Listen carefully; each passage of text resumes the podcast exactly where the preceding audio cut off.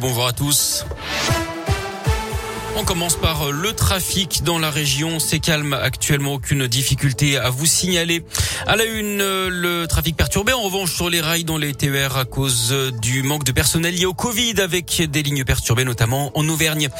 Ils avaient agressé un policier à Lyon juin 2020 alors que la victime rentrait chez elle avec sa compagne. Le délibéré du procès de 10 personnes a été rendu ce matin.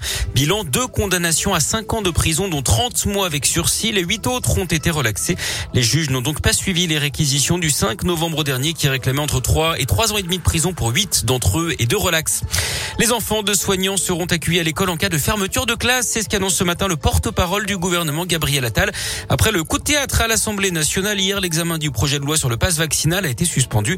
Une majorité de députés a refusé la poursuite des débats. La conférence des présidents de groupes parlementaires se réunit ce matin pour décider de la date du nouvel examen de ce texte. Il devait entrer en vigueur le 15 janvier selon le calendrier du gouvernement. La pression due à la cinquième vague, elle s'accentue encore. Plus de 2000 admissions en 24 heures, 9300 en une semaine, 19 606 patients hospitalisés lundi, 9 patients Covid en réanimation dans la région d'ailleurs étaient transférés entre Noël et le jour de l'an dans des hôpitaux de l'ouest et du sud-ouest de la France pour désengorger les services de réanimation. Notez qu'aux États-Unis, on a battu un record mondial de contamination sur une journée à cause du variant Omicron. Plus d'un million de cas hier. Le Covid qui a également été fatal à Igor Bogdanov, l'ancien animateur de temps X dans les années 80, s'est éteint hier à l'âge de 72 ans, six jours après son frère jumeau Grishka. D'après des proches, les deux frères n'étaient pas vaccinés. Dans la région, toujours 7 tonnes de gaz hilarant saisies en Seine-et-Marne au mois de décembre. Un record en France avec une valeur marchande estimée à 2,7 millions d'euros. Résultat d'une enquête débutée à Villeurbanne où une centaine de bouteilles de protoxyde d'azote avaient été saisies en septembre dernier. Point de départ donc du démantèlement de ce réseau international.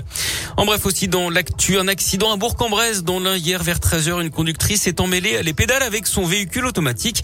Elle a percuté un lampadaire d'après la police. Elle a été légèrement blessée au bras.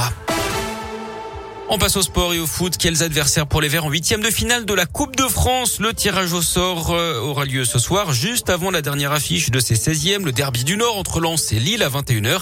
Hier, le PSG a facilement battu Vannes, club de 4e division, 4-0 avec un triplé de Kylian Mbappé. Les Verts, eux, restent sous la menace hein, de nouvelles sanctions après les incidents lors de la victoire face à Jura Sud dimanche en Coupe de France. Rencontre rapidement interrompue une vingtaine de minutes à cause de fumigènes et de jets de pétards depuis le parquage stéphanois. D'après le journal L'équipe, la commission de discipline de la fédération devrait ouvrir une instruction cette semaine. Et puis je vous rappelle également que le ministre de la Santé a rejeté hier l'idée de jauge proportionnée dans les stades, ce qui veut dire qu'il ne pourra pas y avoir plus de 5000 personnes à Dessine le 21 janvier pour le derby entre Lyon et Saint-Etienne.